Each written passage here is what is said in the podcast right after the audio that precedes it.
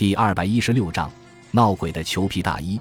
周五的时候，我和雪莉去看我妈妈，家里厨房的炉灶正在修缮，于是我们带着她去了一家高级犹太餐馆吃晚餐。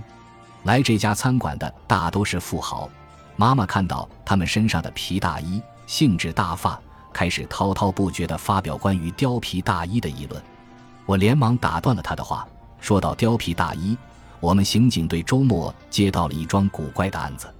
妈妈的眼睛一亮，没有什么事比刑事案件更能提起她的兴趣。她急切地问：“要不你和我说说？”我立即顺着她的意思说了下去。有个医生叫马格罗斯基，他妻子叫劳拉。三十年代后期，他在西区买了一幢三层楼的褐石房子，多年来他们两人就住在那里。那房子上面两层是居室，底层是诊所，生活虽然说不上阔气，但是他们过得相当舒适。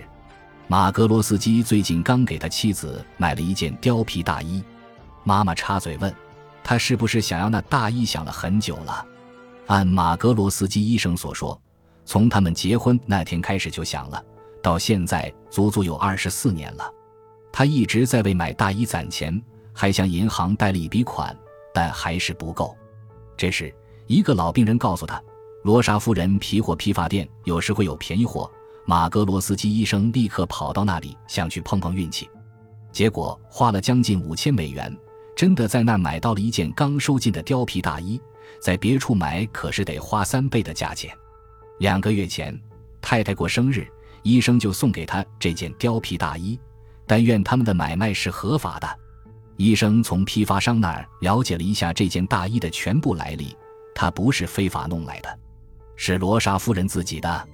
实际上是一个叫舒尔兹的男人，他是为了纪念一个算命的女人。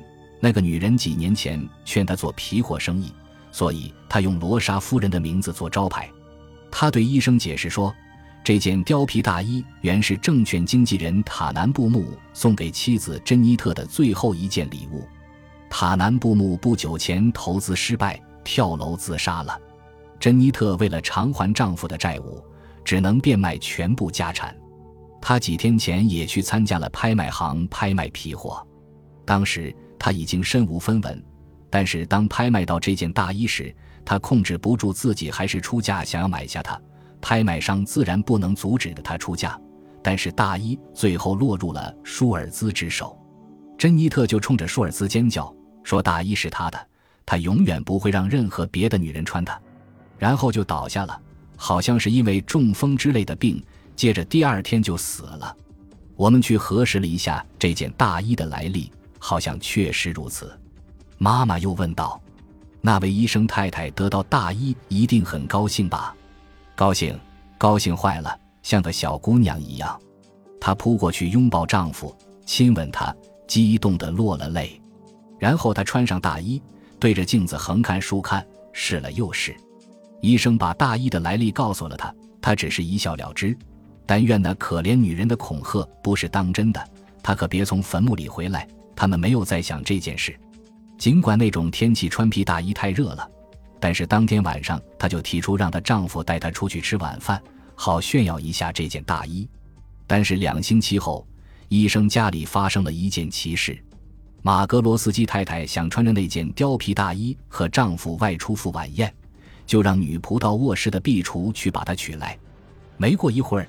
就听到那个女仆叫了起来：“我从挂钩上拿不下这件大衣。”医生太太连忙过去帮忙，用力往外拽大衣，但她依旧挂得牢牢的。最后还是医生猛地一拉，才取下了大衣。当时他妻子就说：“但愿不是塔南布姆太太在实行他的恐吓。”医生说：“一定是大衣的袖子给勾住了。”但是在猛拽大衣时，他明显感觉到有一股力量从大衣那头往回拉。雪莉叫道。太荒唐了！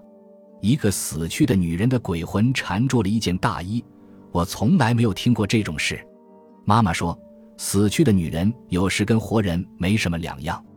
我的外甥乔纳森因为他母亲讨厌现代的姑娘，至今都还是单身。可他母亲都已经死了十八年了。我继续说了下去。一星期后，又一桩怪事发生了。马格罗斯基太太是一个文学俱乐部的成员。那个俱乐部里有一群中年妇女，她们中大多数人都比马格罗斯基太太有钱。他们每星期四下午都会开会讨论最近的畅销书。这么多年来，马格罗斯基太太是少数几个从未穿着貂皮大衣去参加讨论会的妇女之一。这次讨论会在阿朗索太太家里开，现在马格罗斯基太太有了一件，当然要穿去了。会后，女士们离开房间，沿房前的路往汽车走去。他走在别人后面等好朋友哈蒙太太。哈蒙太太答应用车送他回去，只不过那个老太太上了年纪，走得比较慢。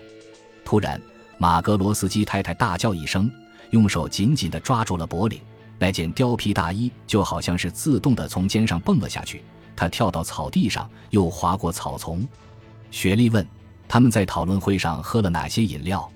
哈蒙太太除了喝茶，其他饮料是不喝的。大衣从空中飞过。医生太太在后面奋力追赶，然后把他从草地上捡了起来。这些过程他都看到了。其他那些女士没来得及回过头看到这幅奇特的景象，所以马格罗斯基太太只是哈哈一笑，跟他们说自己被绊了一下，所以大衣就掉下来了。原本这件事当做一个玩笑就那么过去了，但是马格罗斯基太太感到非常不安。那天晚上，她一再对丈夫说。这件大衣一定有什么地方不对劲，我能感觉到大衣里存在着什么东西，大概是某种鬼魂。不管这位做医生的丈夫怎么努力，他都没办法平静下来。雪莉说：“草地上发生的事显然是一种幻觉。”妈妈反驳道：“那么那个哈蒙老太太也产生了幻觉？她怎么说的？”雪莉说：“有一种集体催眠的情况。”我说：“也许吧。”但是在接下来的两周里，又发生了五六件怪事。马格罗斯基太太在街上走，大衣却突然好像在拉着她往相反的方向走。她在一家餐馆里用餐时，试图把大衣放在椅子上，可她总是滑到地上去。一天下午，她刚把大衣挂到卧室的壁橱里，就听到她撞出门的声音。最后，最可怕的事情发生了。凌晨两点的时候，医生被他妻子惊醒了，他惊恐万状。几乎有些歇斯底里，不断尖叫。他走出去了，走出去了，他溜到门厅里去了。医生见卧室和壁橱的门都敞开着，就下床来到走廊。不管你信不信，尽管走廊里光线暗淡，医生本人赌咒发誓说，他亲眼看到貂皮大衣裹住了门的把手。他正在试图转动把手，似乎想要开门去楼梯那儿，然后下楼离开这所房子。医生径直走过去，抓住他，把他从门把手上取下来。渐渐的，他也和他妻子一样，开始胡思乱想了，越来越严重。妈妈问：“难道他认为自己看到的不是真的？大衣从壁橱走到走廊门口是他想象出来的？”他觉得情况应该是这样的：那天晚上，他和妻子参加晚会回来时已经很晚了，他精疲力竭，有点醉意，加上屋里太热。所以，大概上楼后一进门就把大衣脱了挂在门把手上，自己直接上床睡觉了。他认为，之所以会看到大衣从卧室里溜出去，那一定是妻子做的梦，就是那种醒来后似乎反而更加清晰的梦，因为大衣根本就不是在卧室壁橱里。妈妈从鼻子里哼了一声说：“一个一辈子都在盼望着能有一件貂皮大衣的女人，晚上会把大衣挂在门把手上。”我说，总该还有什么其他的解释吧。反正马格罗斯基太太这天晚上是再也睡不着了。即使她丈夫把大衣放进壁橱，锁上了橱门，她还是没办法安心。第二天，她决心找出真相，到底是不是塔南布姆太太的鬼魂在作祟？雪莉问：“这种事情的真相，他怎么查找？”